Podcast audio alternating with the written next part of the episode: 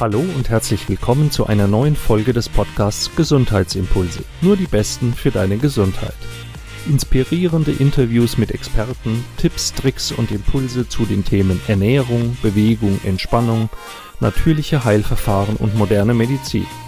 Gesunder Lifestyle und noch vieles mehr für deine Fitness, dein Wohlbefinden und deine Gesundheit. Ich bin Dr. Martin Oechler, schön, dass du dabei bist. Ich begrüße heute im Gesundheitsimpulse Podcast Professor Harald Schmidt. Er ist Arzt und Apotheker, Professor für Pharmakologie und personalisierte Medizin an der Universität in Maastricht. Er ist selbst Podcaster. Er produziert nämlich den Podcast Gesünder mit praktischer Medizin. Er ist Ernährungsmediziner sowie Arzt für Gesundheitsförderung und Prävention. Ich begrüße Sie ganz herzlich, Professor Schmidt. Hallo, vielen Dank für die Einladung. Gern geschehen eine Menge Funktionen und Spezialisierungen, die ich da gerade aufgezählt habe, auf denen Sie sich da tummeln.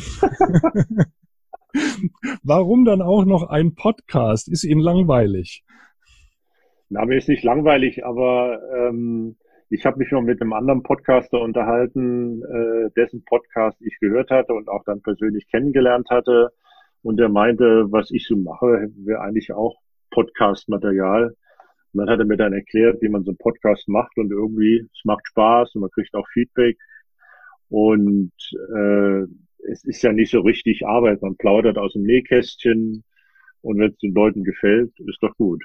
Aber das Anliegen ist natürlich schon ein bisschen ähm, zusätzlich zu den vielen doch teilweise seltsamen Informationen, die so im Internet kursieren zu medizinischen Themen, ähm, ein bisschen was evidenzbasiertes anzubieten. Ja, das ist ja auch durchaus eine ehrenvolle Aufgabe, dass man auch als Arzt mit breitem Spektrum da sein Wissen, äh, Wissen teilt. Und wenn ich da mal reingeschaut habe, dann sprechen Sie ja nun wirklich von Schlafstörungen bis Pille danach, von Mikrobiom, von Mikrobiom bis Entspannungstechnik über alles Mögliche. Naja, na, das ist so der Vorteil, äh, wenn man äh, pharmakologisch oder sich dann auch diese Präventionsmedizin ein bisschen spezialisiert hat. Ähm, alle anderen Gebiete der Medizin haben sich ja im Grunde genommen die Medizin so fein nach äh, Organen aufgeteilt. Es gibt ja quasi für, für jedes Organ einen Facharzt. Dann ist man zwar ein super Spezialist auf der Niere oder auf dem Herzen, mhm. aber so die anderen Bereiche der Medizin werden dann so ein bisschen, äh, wie soll ich sagen, da überweist man dann an Kollegen. Ja. Währenddessen so in unserem Gebiet, Arzneimitteltherapie oder Prävention, da muss man sich eigentlich schon in allen Bereichen auskennen, vielleicht nicht so wie der Superspezialist, aber man ist dann so eine der wenigen noch verbliebenen Generalisten. Darum diese Breite. Ja, da kommen wir noch drauf. Aber das wäre jetzt meine nächste Frage. Als Pharmakologe, da kann man sich ja. was drunter vorstellen, der sich mit, mit Arzneimittel in Arzneimittelforschung auch äh, befasst. Ähm, aber dann auf der anderen Seite auch Prävention. Geht das zusammen? Ich habe da ein bisschen ja, eigentlich, Schwierigkeiten. Eigentlich ist ja, ja der Pharmakologe derjenige, der für die Therapie verantwortlich ist. Ja, äh, es ist auch so, 70 Prozent sagt man ungefähr dessen, was ein Arzt an ärztlicher Tätigkeit macht. Jetzt vielleicht nicht unbedingt, wenn ich Neurochirurg bin, äh, aber so im Durchschnitt ist ein Arzneimittel verschreiben. Das stimmt schon. Ähm, dennoch ähm, ich bin ja auch Apotheker, das kommt auch noch hinzu, ähm, es sollte vor jeder Arzneimitteltherapie erstmal die nicht-medikamentöse Maßnahme stehen. Das äh, unterrichten wir auch so gebetsmühlenartig seit einigen Jahren, aber dieses nicht-medikamentös ist natürlich das Schwierigste von allem. Mhm. Aber äh, es, es steht immer an zweiter Stelle.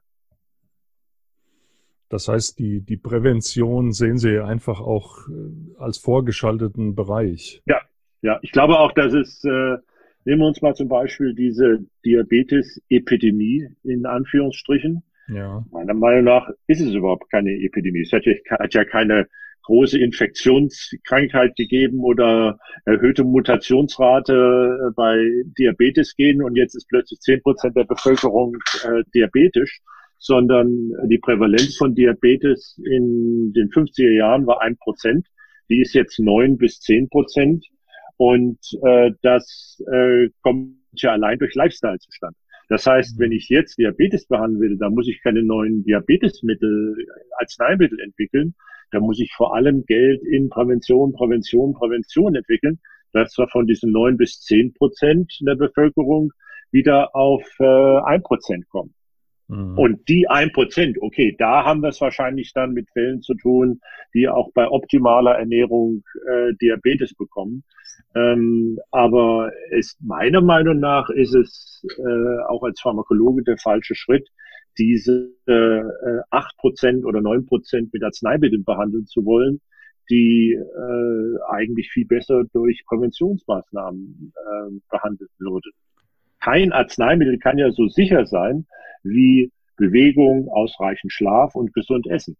Also das ist ja nebenwirkungsfrei. Mhm. Äh, das kann ja kein Arzneimittel schaffen. Ne? Sehen Sie denn Bestrebungen in unserer heutigen Medizinwelt, äh, die das ja. auch wirklich so lebt? Weil ja. der Alltag sagt ja eigentlich was ganz anderes. Ne? Natürlich, genau. Das ganze System hat sich ja jetzt wunderbar so eingespielt, funktioniert so. Ähm, und sagen wir mal, der, der Heidenaufwand, ähm, wirklich, sagen wir mal, den leicht übergewichtigen, Rauchenden und so weiter, Prädiabetiker zur Vorbeugung zu bringen, das ist ja, das ist ein Sisyphus-Aufgabe. Ne? Ja, eben. Und das würde, das, das äh, erstattet heute einem auch keine Krankenkasse. Das mhm. sehe ich auch. Aber deswegen kann man ja, sagen wir mal, trotzdem das Richtige vertreten. Und das muss man einfach. Also mhm. wir, wir, wir geben ja äh, in etwa, ich glaube, 60 Prozent unserer Gesundaus Gesundheitsausgaben in den letzten zwei Jahren unseres Lebens aus. Und wie wäre es, wenn wir diesen riesigen Betrag an Geld mal in unserer Jugend oder frühen Erwachsenenjahren für, sagen wir mal, bundesweite effektive Präventionsmaßnahmen ausgeben würden. Das wäre mit Sicherheit ähm, kosteneffektiver, äh, anstatt 40 Jahre lang nichts zu machen mhm. und dann die Konsequenzen von schlechtem Lebensstil, äh, ja, mehr oder weniger notdürftig zu behandeln. Sie sagten gerade, das funktioniert ja so, wie wir jetzt Medizin betreiben. Ähm, man könnte aber auch vielleicht ketzerisch ergänzen, es funktioniert noch weil die, ja. Kost, die Kosten explodieren, die Kosten gehen hoch, die Unzufriedenheit ja. mit dem System ist ja auch an allen Ecken und Enden zu spüren. Die Therapeuten selbst, also Ärzte und alle anderen therapeutischen Berufe sind ja auch nicht zufrieden mit der Situation, wie sie ist, mhm. weil ähm, natürlich Einsparungen dann auch an anderer Stelle stattfinden, hm, weil Personalmangel herrscht, weil Krankenhäuser, Arztpraxen chronisch überfüllt sind und ja auch letztlich der Patient als Art Konsument da nur hingeht. Ne? Genau, genau, genau. Also das ist ja ein gewachsenes der, System. Genau, es ist also nicht nur, dass der Patient besser versorgt werden müsste, man muss es auch irgendwie erreichen, dass die Patienten sich wieder mehr selbstverantwortlich fühlen für ihre Gesundheit und nicht einfach nur sagen, ich bin krankenversichert, jetzt mach mal. Mhm. Haben Sie eine Idee, wie man das macht? Nein, ich weiß nur, dass es äh, äh, mit Sicherheit als Arzt sind wir da wahrscheinlich auch gar nicht so ausgebildet für. Das braucht wahrscheinlich ähm, ja, Verhaltenstherapeuten, Psychotherapeuten, Psychologen, äh, Physiotherapeuten. Man muss da wahrscheinlich in so einem Team arbeiten. Mhm. Also ich weiß auch gar nicht, ob es das irgendwo auf der Welt schon so, so gibt, dass Prävention so massiv umgesetzt würde. Ähm, aber also eine Person kann es mit Sicherheit nicht stemmen, glaube ich. Ja. Da sind wir beim Thema. Sie haben ja auch ein, ein Netzwerk gegründet, Gesundheit hoch drei. Ja, ja genau. Ja, möchten, ja. möchten Sie darüber mal was erzählen? Ja, also das, äh, da haben sich im Grunde genommen verschiedene, sagen wir mal mehr der Prävention äh, äh, offenstehende äh, Kollegen zusammengefunden. Also äh, zum einen äh, eine Apotheke, die auch sehr stark den Präventionsgedanken verfolgt. Dann eben äh, Ernährungsberaterin noch zusammen mit mir zusammen. Dann äh, Entspannungstechnikern oder, ja, wie sagt man, Mindfulness-Kurse und so mhm. weiter. Ähm, dann eben auch äh, Therapie bei Schlafproblemen, das hängt äh, damit zusammen. Und dann haben wir natürlich äh, noch das Thema ähm, Kräftigung, Bewegung äh, angeschlossen. Das haben wir aber dann über ein äh, kooperierendes äh, Fitnesscenter will ich jetzt hier nicht erwähnen und einen Sportverein in der Nähe gemacht, mhm.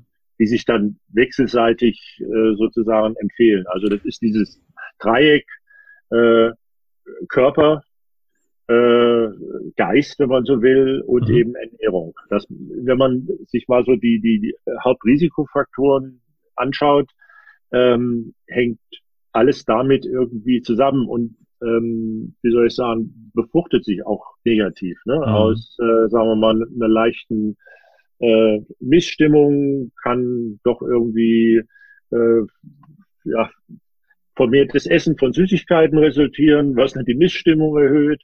Oder wer Übergewicht hat, bewegt sich ungern oder wer sich ungern bewegt, wird übergewichtig. Das hängt ja alles irgendwie zusammen. Mhm. Und äh, man sieht das irgendwie oft, dass die Leute nur an einer Stelle irgendwie anpacken. Die gehen dann plötzlich ins Fitnessstudio und äh, gehen an die, an die Bauchmaschine und meinen, da würde dann ihr Bauch weggehen, wenn sie Crunch-Übungen machen und so weiter.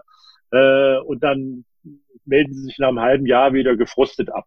Ne? Mhm. Weil sie eben gemerkt hatten, die müssen weitaus mehr machen. Sie müssen ihren Schlaf in Ordnung bringen, sie müssen an ihrer Diät was ändern. Klar, und sie müssen neben Kräftigungstherapie vielleicht aber auch ein bisschen mehr gehen. Also, äh, aber ich muss auch wirklich sagen, es ist unheimlich schwierig und in diesen Präventionskursen von der Ärztekammer kriegt man natürlich auch so Gesprächsführung beigebracht. Und was die einem dort empfehlen, ist, dass man also nicht so, äh, wie soll ich sagen, so quasi Zahlen vorgibt oder von oben herab äh, es fragt, finden Sie nicht, dass Sie eigentlich 15 Kilo weniger äh, ähm, wiegen müssten? Oder wollen wir nicht mal diesen Body Mass Index erreichen und so weiter, sondern man muss irgendwie Dinge finden und vor allem sich erstmal vielleicht auf ein oder zwei Sachen konzentrieren, und Dinge finden, die dann emotional positiv besetzt sind. Irgendwie versuchen rauszufinden, was das ist. Mhm. Also keine Ahnung, dass ich in meine alte Motorradjacke wieder reinpasse oder in meine alte Jeans oder dass ich wieder wie früher zehn Kilometer joggen kann oder wieder Fußball spielen. Also was mhm. immer es ist. Aber das dauert natürlich Ewigkeiten. Ja, ja. Und das sind ja fast schon äh, tiefenpsychologische Gespräche, die man da führen muss. Und äh, also ich muss ganz ehrlich sagen, mir ist das äußerst selten gelohnt. Ist ja so, dass ich Gesundheitszentrum, das kann ich mir wirklich als Luxus äh, äh, Netzwerk betreiben. Die anderen natürlich, die mitmachen, die, ähm, die müssen schon davon leben. Aber sagen wir mal, ich koordiniere das ja aus meiner Rolle als Uniprof heraus. Das ist für mich reines mhm. Hobby, reines Betätigungsfeld. Und ich mache auch jetzt äh, nächste Woche wieder so ein Kurs mit über Gesprächsführung. Das heißt irgendwie der widerspenstige oder unmotivierte Patient. Also wo es wieder darum geht, wie kann man Leute anpacken, aber es ist wirklich. Ja, ja, aber Motivation ja, kommt halt von Motiv. Ne? Man braucht erstmal ein Motiv, genau. wo, ja. wo man hin will, was man erreichen ja, möchte. Sonst ist da nichts. Aber ich kann auch nicht, ich kann, ich kann auch nicht sagen, dass das äh, wirklich gelingt im Moment. Ich weiß nur, dass es eigentlich, dass man so machen müsste. Jetzt heißt ja, äh, heißt es ja in dem Namen Ihres, Ihres Lehrstuhls auch personalisierte Medizin. Ja. Was habe ich mir denn darunter vorzustellen? Ja, den haben wir uns vor ein paar Jahren gegeben. Inzwischen ist er sogar ein bisschen überholt. Also manchen Ärzten stößt das auch ein bisschen auf, weil, und das würde ich auch, verstehe ich auch durchaus, weil ich glaube, seit 200 Jahren versucht jeder Arzt den ihm gegenüber, gegenüber sitzenden Patienten äh, persönlich die auf ihn passende beste Therapie angedeihen zu lassen. Also das glaube ich schon. Das würde ich jedem Arzt. So sollte man es unterstellen, ja. Ja. Also insofern ist das eigentlich an sich so überhaupt nichts Neues, personalisierte Medizin. Inzwischen nennt man es eigentlich eher Präzisionsmedizin. Und das ist natürlich schon neu. Also was, glaube ich, die wenigsten Patienten wissen, ist, dass ähm, zum Beispiel, dass es diese Number Needed to Treat gibt. Nicht? Also wie viele Patienten muss ich, sagen wir mal, über fünf Jahre äh, mit einem Arzneimittel behandeln, sei es für Bluthochdruck oder Diabetes oder was auch immer, damit einer von denen profitiert. Und diese Zahlen variieren, sagen wir mal, von fünf bis zu 20, 50, kann manchmal sogar 100 sein. Ne? Und 50 bedeutet, 50 Patienten bekommen dieses Arzneimittel laut äh, Leitlinien verschrieben. Aber wir wissen von allen klinischen Studien, richtig profitieren wird nur einer davon. Mhm. Wir können halt im Moment nicht ähm, den einen von den anderen 49 unterscheiden. Das wissen wir vorher nicht. Sagen wir zum Beispiel, Blutdruck ist so ein typisches Beispiel. Äh, äh, wir müssen also sagen wir mal, ja, das sind wahrscheinlich sogar 100, 100 Patienten äh, mit Bluthochdruck behandeln, also den Blutdruck senken. Von denen hätten aber nur vier oder fünf oder noch weniger einen Herzinfarkt oder einen Schlaganfall bekommen in den nächsten fünf Jahren. Und von diesen vier oder fünf Schlaganfällen verhindern wir auch nur einen. Mhm. Ja, die anderen kriegen trotzdem noch ihren Herzinfarkt und äh, oder oder Schlaganfall. Das heißt, von all den 100 Patienten hat nur haben es eigentlich nur hätten es noch vier oder fünf nötig gehabt, und von denen haben wir nur einem wirklich helfen können. Und die, und, aber im Grunde denken alle, ich muss das nehmen. Also diese Aussage muss man ja wirklich mal rot anstreichen, drei Ausrufezeichen hintermachen. Denn das, ja. sind, das sind ja Kennzahlen, mit denen sich ein Pharmakologe und die Wissenschaft, medizinische Wissenschaft auch immer wieder auseinandersetzt. Aber ja. das kennt ja wirklich kaum ein Laie. Und äh, da ich okay. weiß, dass in meiner Zuhörerschaft hier in dem Podcast auch viele medizinische Laien dabei sind, die das einfach interessiert. Sie sagen es nochmal, Number to Treat. Ne? Also wie viel Number muss, needed to treat, NLT. Number needed to treat, ja. Und viele denken so, ich nehme jetzt meinen Cholesterinsenker, ich nehme jetzt mein Blutdruckmittel und gut ist. Patienten ja, denken ja immer, jeder profitiert davon, der das nimmt. Ja, und und genau. jeder Einzelne natürlich auch. Ja.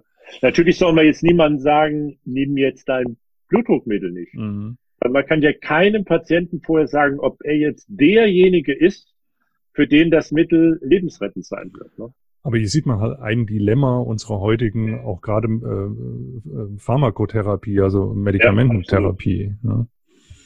Und, und, dazu gehört natürlich auch, dass wir die meisten Erkrankungen, wenn man mal ganz ehrlich ist, mechanistisch nicht, dass wir die nicht verstehen. Ne? Also in der Regel behandeln wir ja Symptome ähm, und hoffen dann, dass sozusagen das, äh, was man eigentlich behandeln will, jetzt um in diesem Beispiel zu bleiben, behandeln wir das Symptom oder den Risikofaktor Bluthochdruck. Was wir ja eigentlich behandeln wollen, ist das Risiko für einen Schlaganfall oder für einen äh, Herzinfarkt.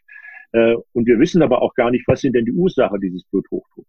Ne? Mhm. Also ähm, äh, es kann ja zehn verschiedene Ursachen geben, warum bei äh, verschiedenen Patienten der Bluthochdruck erhöht ist. Von denen sind aber vielleicht nur zwei wirklich ein Risikofaktor für einen, für einen Schlaganfall. Und wir geben den Patienten Arzneimittel, die die Blutgefäße erweitern. Damit verschwindet äh, das Symptom Bluthochdruck. Aber die Ursache, warum der Blutdruck mal erhöht war, wissen wir nicht. Deswegen mhm. heißen ja auch 95 Prozent aller Patienten mit Bluthochdruck werden ja mit essentieller Hypertonie diagnostiziert. Das klingt sehr wissenschaftlich, bedeutet aber im Grunde genommen, ihr Blutdruck ist erhöht, wir wissen aber nicht warum. Genau. So. Mhm. Und dann kriegen sie halt ein, ein Arzneimittel, was Blutgefäße erweitert, Blutdruck sinkt, ja, aber die Ursache ist nicht behandelt. Das ist so, als wenn sie ihr Auto äh, in die Werkstatt bringen würden und äh, die Batterie ist kaputt es liegt an der Lichtmaschine, das wissen wir aber nicht. Wollen wir auch nicht wissen. Und wir wechseln ständig die Batterien aus. Mhm. Jedes Vierteljahr kriegt man eine neue Batterie. Da würde man ja auch langsam sagen, könnten Sie nicht mal bitte schauen, warum bei mir alle drei Monate die Batterie kaputt geht? Ja, wenn man natürlich die Lichtmaschine reparieren würde, wenn man das wüsste, dann könnte man sozusagen heilen und nicht chronisch behandeln. Gibt es Erkenntnisse im Bereich der Wissenschaft, diese symptomorientierte Medizin, wo wir ja. eigentlich ja nur Symptome therapieren, in eine ursachenbasierte Medizin zu ja. überführen? Ja, das, ähm, ist so jetzt so mein Forschungsgebiet so ein bisschen mit. Das nennt sich äh, Systemmedizin. Ähm, Habe ich auch einen Podcast gemacht, wo das ein bisschen ausführlicher erklärt wird, aber ich will es mal kurz zusammenfassen, dass ähm, fing mit einer Publikation an äh, vor etwa 12, 13 Jahren. Da hat ein äh, Netzwerkwissenschaftler, ähm, der zum Beispiel diese Studie gemacht hat, dass jeder mit jedem auf der Erde äh, über maximal sechs Stationen verbunden ist. Das hat er auch nachgewiesen. Das mhm. ging mal durch die Presse. Ja. Das ist ein Physiker und der hat mal das Netzwerk sämtlicher humanen Erkrankungen ähm, generiert. Und zwar ähm, muss man sich so vorstellen, dass wenn ähm, zwei Erkrankungen oder sagen wir drei Erkrankungen haben das gleiche Risikogen, dann stellt ja dieses Gen quasi eine Verbindung zwischen drei Erkrankungen dar. Kann man sich als eine Linie darstellen zwischen den Erkrankungen. Wenn ich jetzt alle Erkrankungen und alle Risikogene nehme, dann kriege ich praktisch ein Netzwerk. Ähm, und wo praktisch alle Erkrankungen durch Risikogene und Linien verbunden sind. Und in diesem Netzwerk bilden einige Erkrankungen so kleine Grüppchen. Und äh, diese Grüppchen mit Erkrankungen aus völlig verschiedenen Organen zusammengesetzt. Da kommen Herz-Kreislauf-Erkrankungen, metabolische Erkrankungen, Magen-Darm-Erkrankungen zusammen. Aber alle scheinen genetisch sehr, sehr verwandt zu sein. Mhm. Und dann hat man eben daraufhin postuliert, vielleicht stellen ja diese Risikogene, die jetzt diese, sagen wir mal, Gruppe von fünf oder zehn Erkrankungen äh, gemeinsam haben, diesen Mechanismus da, der sozusagen diese Erkrankungen kausal erklärt. Und das, was wir jetzt als Erkrankung bezeichnen, sind eigentlich nur die Symptome des da drin liegenden, noch versteckten ähm, Signalwegs in der Zelle, die eben diese Symptome erzeugen. Also äh, im Moment schauen wir uns das Symptom an, sagen wir mal Bluthochdruck, und wir erklären das zur Erkrankung. Ja. Der andere Weg ist, wir schauen, was ist denn, was läuft denn genau falsch äh, in den ganzen Signalwegen, die bei uns in unseren Zellen ähm, ständig aktiv sind. Was läuft denn falsch, damit diese Symptome äh, zum Vorschein kommen? Und das, das Zweite dabei ist, wenn man davon ausgeht, dass die meisten Signalwege ja nicht nur in einer Zelle vorkommen, sondern kommen ja in vielen Zellen vor und damit auch in vielen Organen, ist es äußerst unwahrscheinlich, dass ein Krankheitsmechanismus nur Symptome in einem einzelnen Organ macht, mhm. sondern wahrscheinlich wird dieser Mechanismus auch in zwei oder drei anderen Organen Symptome erzeugen. Im Moment schaut aber angenommen, der Mechanismus macht äh, Symptome im Herzen, in der Lunge, in der Niere und was weiß ich, Kopfschmerzen noch, ja, dann beschäftigen sich vier unterschiedliche Fachärzte mit Symptomen oder Krankheiten. Keiner realisiert von den Vieren, dass sie es eigentlich mit derselben Erkrankung zu tun haben. Jeder verschreibt irgendetwas, mit dem man die Symptome in dem Organ irgendwie lindert, ja. ja. Und eigentlich liegt der Schlüssel drin, dass sich praktisch alle viermal zusammensetzen müssen, auch, oder auch die Wissenschaftler aus dem Gebiet und äh, mal herausfinden, was ist denn eigentlich die Ursache, mit der wir all das erklären können. Und seitdem hat man auch diese Netzwerke auf andere Weise erzeugt, also nicht nur Gene, wir bestehen ja nicht nur aus unseren Genen. Zum Beispiel kommen sehr oft zwei Erkrankungen im gleichen Patienten vor. Ja. Zum Beispiel Alzheimer und koronare Herzkrankheit kommen sehr häufig zusammen vor. Mhm. Ne? Also um das ein praktisches Beispiel an, an einem praktischen Beispiel zu erleuch ja, äh, erläutern. Genau. Wenn Sie jetzt bleiben Sie mal dabei. Ähm, Alzheimer kennt glaube ich jeder und koronare Herzkrankheit, ja. Gefahr Herzinfarkt kennt auch jeder. Ja. Und Sie sagen, bei ganz vielen Menschen tritt beides gleichzeitig auf. Genau, die haben auch die gleichen Risikofaktoren. Alzheimer okay. hat auch erhöhtes Cholesterin, mhm. erhöhter Bluthochdruck, äh, ähm, Bewegungsmangel ist, ist, ist praktisch, äh, sind die gleichen Risikofaktoren für Alzheimer, für KLK. Das heißt, man könnte annehmen, dass die die gleiche Ursache ja, haben. Genau. Mhm. Und äh, wie Sie ja auch wissen, sind ja praktisch sämtliche Alzheimer Trials, die bisher darauf gesetzt haben, dass Alzheimer eine reine Ursache in Nervenzellen hätte, gescheitert. Mhm. Und jetzt fangen halt doch einige langsam an zu überlegen, Vielleicht ist ja Alzheimer eine Störung der ähm, mikrovaskulären, also der ganz kleinen, äh, der Versorgung des Gehirns über die ganz kleinen Blutgefäße, dass die gestört ist. Das könnte ja auch bei Patienten mit äh, koronarer Herzkrankheit, also der Versorgung des, des Herzmuskels mhm. in kleinsten Blutgefäßen, auch diese Erkrankung erklären und könnte erklären, dass eben beide Erkrankungen sehr häufig zusammen auftreten. Ich will nicht sagen, dass man damit alle Formen von Alzheimer, meine Alzheimer ist ja auch die Krankheitsdefinition, die ist 200 Jahre alt, sollte man vielleicht auch äh, irgendwann mhm. mal aufdröseln in verschiedene molekulare Erkrankungen.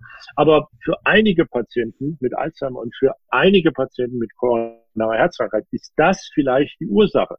So, und dann kann ich mich darauf konzentrieren, diese Ursache zu behandeln. Und solche, sagen wir mal, Initiativen gibt es zum Beispiel auch bei Immunerkrankungen. Also im, im Lancet, eine der führenden Medizinzeitschriften, das wissen Sie natürlich, aber ich sage es für Ihre Hörer, ja. äh, stand vor anderthalb Jahren, wir sollten eigentlich aufhören, Asthma überhaupt noch Asthma zu bezeichnen. Das ist äh, ein Sammelbegriff für mindestens vier komplett unterschiedliche Erkrankungen mit wahrscheinlich komplett unterschiedlichen Krankheitsmechanismen.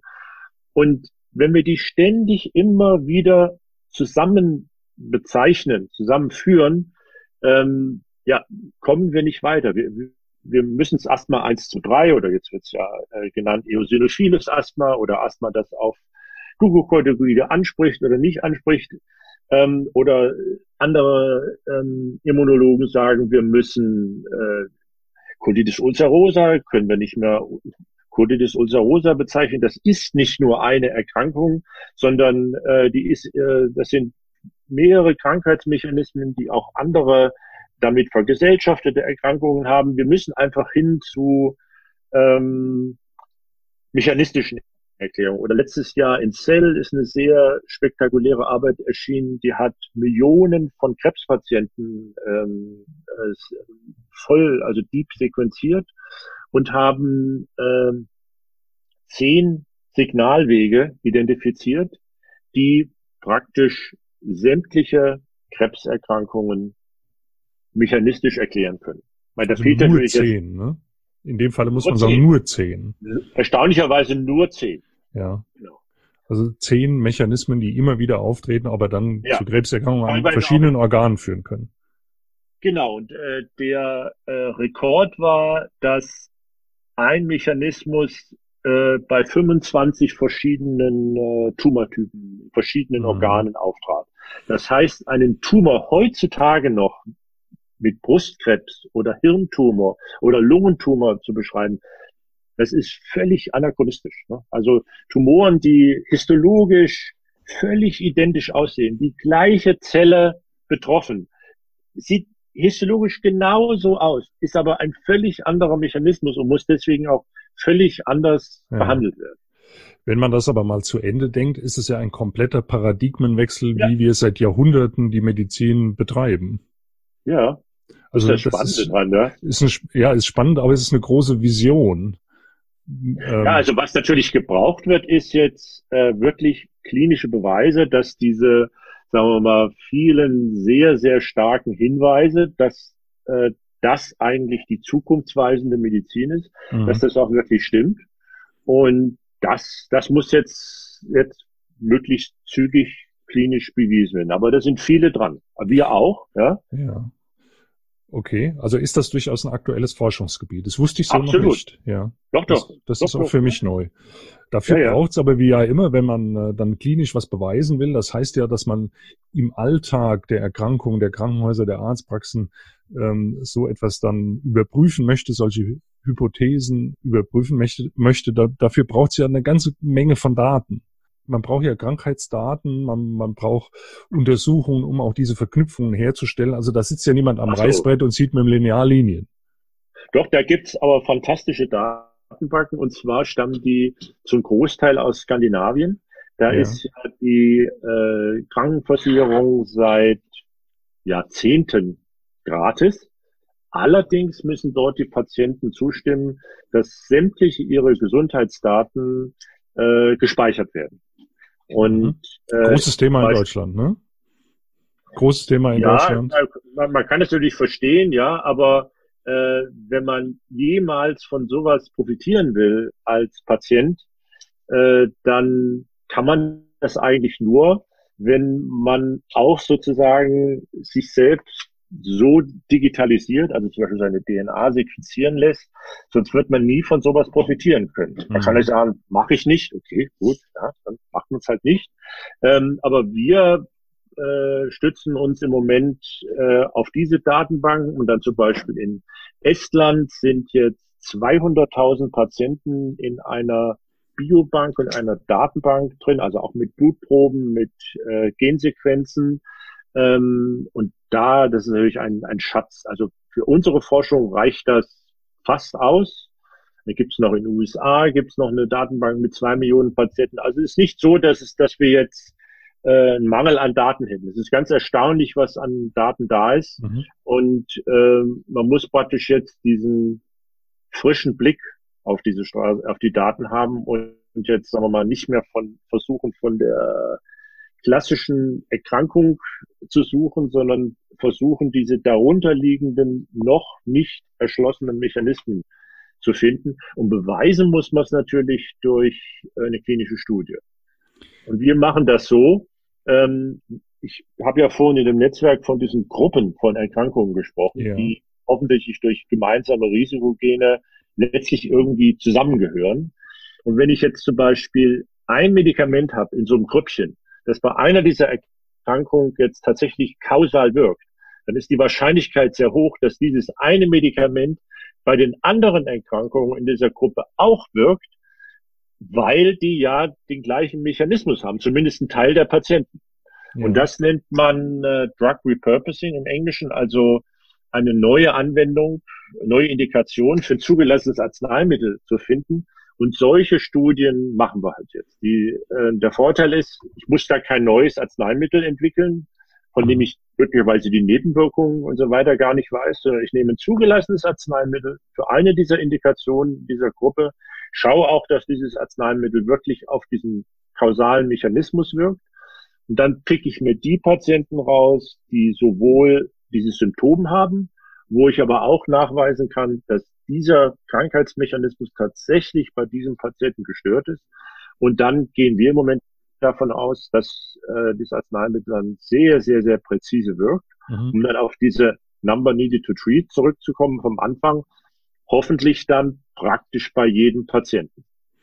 Sie haben einen Teil meiner nächsten Frage schon als Antwort vorweggenommen. Wenn man das weiterspinnt, eine neue Betrachtungsweise der Erkrankung, eine ganz andere Klassifikation von äh, den mhm. Erkrankungen dann hat, dann hat das ja auch Auswirkungen auf die Therapie. Das haben Sie zum Teil schon beantwortet. Mhm. Brauchen wir dann auch neue Arten von Medikamenten oder neue Arten von Therapien? Naja, äh, wir hoffen eben, dass man mit diesem äh, neue Indikationen für zugelassene Arzneimittel sehr weit kommen. Mhm. Also wie es im Moment aussieht, werden wir wahrscheinlich so 80 Prozent äh, aller Mechanismen damit abdecken können. Und ein paar Lücken bestehen vielleicht noch, dass sozusagen ein paar Krankheitsmechanismen entdeckt werden, für die noch nie jemand ein Arzneimittel entwickelt. Ja. Okay, das müsste man dann nachholen. Aber wenn das mal aufgeklärt ist, dann haben wir alle Arzneimittel, die wir brauchen. Haben Sie ein praktisches Beispiel oder geht das jetzt zu sehr ins Detail? Es gab ja schon immer, sagen wir mal, Phänomene, dass man, dass plötzlich ein Doktor auffiel, äh, allen Patienten, denen ich dieses Medikament gegeben habe, äh, für die Indikation, bei denen besserte plötzlich sich auch eine andere Erkrankung. Nicht? Also das war mehr so Zufallsbefunde. Und also da gibt's äh, eine ganze Reihe von Beispiele. Jüngstes Beispiel ist das äh, Metformin-Diabetes-Medikament bei manchen äh, Tumoren eingesetzt wird in Kombination. Ja. Klingt ja auch erst verrückt, ja, wenn man meint, was hat Diabetes mit Tumoren zu tun? Das ist aber völlig egal. Wichtig ist, dass der Mechanismus kausal bei dem Tumor mhm. eine Rolle spielt oder zumindest der Teil, wo Metformin angreift. Dieses Gesamtprinzip dieser neuen Herangehensweise, da würde ich mal sagen, da laufen erst jetzt noch die Studien an. Also wir machen zum Beispiel im, hoffentlich im nächsten Jahr fangen wir eine Studie bei Schlaganfall an. Der ist ja im Moment äh, leider gar nicht richtig behandelbar. Da kann man natürlich den, den, den Thrombus, der ein Blutgefäß, meistens ist ja ein Blutgefäß im Gehirn verstopft, dann kann man den Thrombus versuchen aufzulösen oder mechanisch rauszuhüllen. Aber danach gibt es praktisch keine echte Behandlung nach dem Schlaganfall. Einfach nur äh, hoffen und beten. Und äh, wir meinen, dass wir jetzt da eine Behandlung gefunden haben, die das Hirn massiv schützt nach einem Schlaganfall, um quasi über ähm, den, den, den, den ersten äh, Schock quasi hinwegzukommen. Ähm, da haben wir ein äh, Schild, ja, kann ich jetzt nicht sagen, nee, das nicht aber ein Schilddrüsenmittel, ein äh, Psychopharmakon eingesetzt äh, in Kombination und wird ja nur, muss ja nur einmal kurz gegeben werden über ein paar Stunden. Und wir sind eigentlich sehr zuversichtlich, dass das äh, wirken wird. Sehr spannend. Bis sich so ein Wechsel der Sichtweisen, so ein Paradigmenwechsel etabliert hat, bis das sozusagen in der, in der Lehre der Medizin, wie sie heute gelehrt wird, ankommt. Haben Sie eine Vorstellung über einen zeitlichen Horizont? Wenn Sie da visionär sind, denken Sie ja wahrscheinlich ja. auch mal über zeitliche ja, es, es, ist, es ist ja nicht, ist ja nicht so, dass es das noch gar nicht gibt. Also wenn wir jetzt zum Beispiel an Tumorerkrankungen äh, denken. Als wir noch beide Medizin studiert haben, da hat der äh, Pulmonologe alle Lungentumoren behandelt, der Gastroenterologe, also alle Magen-Darm-Tumore und so weiter. Ja. In jedem besseren Krankenhaus werden eigentlich heute sämtliche Tumorerkrankungen praktisch in einem Team behandelt, in so einem Tumorboard. Ja. Egal in welchem Organ nun der Primärtumor sitzt. Dann hier in den Niederlanden äh, gibt es, soweit ich weiß, in Utrecht und in Nijmegen äh, gibt es Immunoboards. Das heißt, äh, alle immunologischen Erkrankungen, egal wo die jetzt nun auftreten, sei es in der Haut, sei es äh, im Magen-Darm-Trakt, in der Lunge oder im Auge, werden in einem Immunoboard behandelt. Mhm. Also im Grunde genommen müssen alle Ärzte wieder mehr so zu Allgemeinmedizinern werden. Dann gibt's natürlich äh, so ein paar ähm, sozusagen technische Disziplinen, wo man einfach diese handwerkliche Geschicktheit haben muss, also zum Beispiel Respekt vor HNO. Also das fand ich immer im ärztlichen Praktikum äh, das, das äh, Schwierigste, auch äh, Operationen am Ohr, das ist ja, das ist ja unglaublich, an, an, an Gehörklöchelchen zu operieren. Also ich meine, diese Spezialisierung, die wird es natürlich brauchen. Aber für, sagen wir mal, so mehr internistisch orientierte Erkrankungen, ich glaube, da muss man viel breiter in Zukunft denken, in so einem Team arbeiten, ähm, als äh, diese gegenwärtige Spezialisierung, die wir auf einzelne mhm. Organe mhm. haben. Also ich glaube gar nicht mal, dass es ähm, in so ferner Zukunft ist. Was man nur wirklich braucht, ist wirklich die klinische Evidenz. Klingt ja alles nett, ja, aber jetzt beweist das mal klinisch, dass das ja. wirklich auch so ist. Wenn das so ist, ihr könnt die ganzen Erkrankungen plötzlich super präzise diagnostizieren und, und alles viel, viel präziser behandelt, ich glaube, dann äh, wird es auch relativ flott gehen. Aber das wird in den nächsten, ich glaube, zwei, drei, vier Jahren werden die Studien dazu rauskommen. Muss ich aber auch sagen, als Hals- und Ohrenarzt, auch da gibt's viele Verknüpfungen. Ne? Wir befassen uns ja auch mit den Atemwegen und ja, diese, diese genau. immer noch genannte Trennung in obere Atemwege, also Nase, ja. Rachen, Nasennebenhöhle und untere Atemwege, ist natürlich rein willkürlich. Hinten im ja. Hals steckt nicht irgendwo, steht nicht irgendwo ein Stoppschild, was sagt so ab hier unsere Atemwege, sondern ja, es gibt genau. einen Atemweg, der fängt an der Nase genau. an und hört in den Lungenbläschen auf. Oder genau. wenn es um äh, immunologische Störungen geht, die Schleimhäute fangen auch in Mund und Nase an und die hören eigentlich erst am After auf. Ja, das genau. ist ein einziger Schleimhautschlauch, genau. der uns Menschen genau. durchzieht. Und dass es dort genau. Zusammenhänge gibt, Stichwort Mikrobiom, auch mit äh, genau. Atemwegen, das ist ja auch in den letzten Jahren ganz, ganz stark erforscht worden und äh, dringt immer mehr auch so in, in das Allgemeingut ein. Ne? Also da genau. gibt es auch in meinem Fach, was ich traditionell betreibe, reichlich Beispiele. Ja. Eine, eine Frage noch, äh, diese, ich sage immer wieder Paradigmenwechsel. Es ist ja eine völlig andere Sichtweise der Dinge, die sich, wie Sie sagen, langsam durchsetzt und an Beispielen breit macht. Hat das auch Aufwirk Auswirkungen auf unsere Empfehlungen der Prävention? Denn zum Beginn unseres Gesprächs haben wir darüber geredet. Ja, könnte ich mir schon auch vorstellen, ähm, weil wir kennen ja auch alle die dick, trinkt Alkohol, raucht und wird 90 Jahre alt. Ne? Ja. Also wenn wir, wenn wir dem, wenn wir den 70 Jahre lang drangsaliert hätten, ja. er soll nicht so dick sein, er soll nicht rauchen und so weiter, der hat halt Schwein gehabt. Irgendwie hat er einen äh, Genbesatz, äh, wo er sich das erlauben kann. Ne? Also dann würde man sagen, und solche, solche Beispiele sind vielleicht auch einer Prävention ein bisschen abträglich, äh, wenn jemand so einen Opa oder einen Onkel hat, ja, ja. der es auch bis 90 geschafft hat, dann sagt er, warum soll ich abnehmen, ja? ja also wahrscheinlich auch in der, in, spielt ja immer das Prinzip Hoffnung eine Rolle. Das ist dann nicht Number needed to treat, sondern Number needed to drink, ja? Ja, ja also äh, es wäre natürlich auch in der Prävention wahrscheinlich dann doch beeindruckender für den Patienten, wenn man sagt, also hör mal, du bist übergewichtig und hier hast du dies, dies und diesen Gendefekt. Wir wissen, du wirst mit 45 ungefähr einen Herzinfarkt bekommen.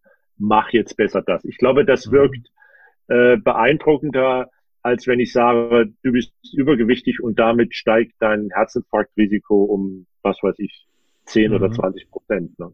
Und da schließt sich der Kreis. Damit könnte man dann auch wirklich wesentlich personalisierter noch beraten, ja, als wir das ja, heute ja. zwar in der 1 zu 1 Situation mit unseren Patienten tun, aber letztlich ja immer von dem großen Ganzen auf den einzelnen genau. Rückschlüsse ziehen, die genau. nicht immer zutreffend sind. Genau. Professor Schmidt, zum Ende meiner Interviews frage ich meine Gäste immer, ob sie ein Motto haben, was sie so in ihrer täglichen Arbeit und für ihre Themen, die sie bearbeiten, äh, begleitet. Haben Sie so ein Motto, was Sie mit meinen Zuhörerinnen und Zuhörern teilen? Mm, alles hinterfragen. Das ist in der Medizin ganz wichtig. In der Medizin haben wir so viele, meine, Sie selber, so viele Dogmen kommen und gehen sehen. Alle Leitlinien haben in etwa eine Halbwertszeit von fünf Jahren. Also äh, alles medizinische Wissen, was zum Beispiel unsere Studenten jetzt aktuell an der Uni lehren, sage ich, hat eine Halbwertszeit von fünf oder sechs Jahren. In fünf oder sechs Jahren könnt ihr 50 Prozent von dem, was ihr jetzt meint, als gesichertes Wissen zu haben, wieder entspeichern. Also deswegen würde ich, ist es eine grundsätzliche gute Einstellung, alles erstmal zu hinterfragen und wirklich ganz, ganz tief nach der Evidenz zu schauen. Das ist ein schönes Schlusswort. Ich kann hoffen, dass das nicht zu wissenschaftlich war, wenn sich hier zwei Ärzte unterhalten, aber dass für den einen oder anderen meiner Zuhörer wirklich mal was Neues dabei war. Gerade wir Ärzte kriegen ja oft vorgeworfen, sehr in eingefahrenen Strukturen zu denken und, und nicht über den Tellerrand hinauszuschauen. Ich finde, es war ein hervorragendes Beispiel, dass es auch wissenschaftliche Lehrer, Wissenschaftler, Professoren wie Sie gibt, die sich eben ganz anderen Themen widmen, die bewusst versuchen, mal diese Strukturen aufzubrechen und mal eine andere Sicht auf die Dinge zu werfen, damit wir alle davon profitieren und weiterkommen. Und das ist, denke ich, das große Verdienst von Leuten wie Ihnen. Und ich danke Ihnen ganz, ganz herzlich für dieses Gespräch. Vielen Dank. War schön, ja, ich danke auch. Viel Interesse. Ja, danke. Tschüss. Das war's für heute. Vielen Dank, dass du bis hierhin zugehört hast. Zum Schluss noch eine herzliche Bitte. Wenn dir die Folge gefallen hat, dann hilfst du uns, die Gesundheitsimpulse zu verbreiten, wenn du sie mit Freunden und Bekannten teilst.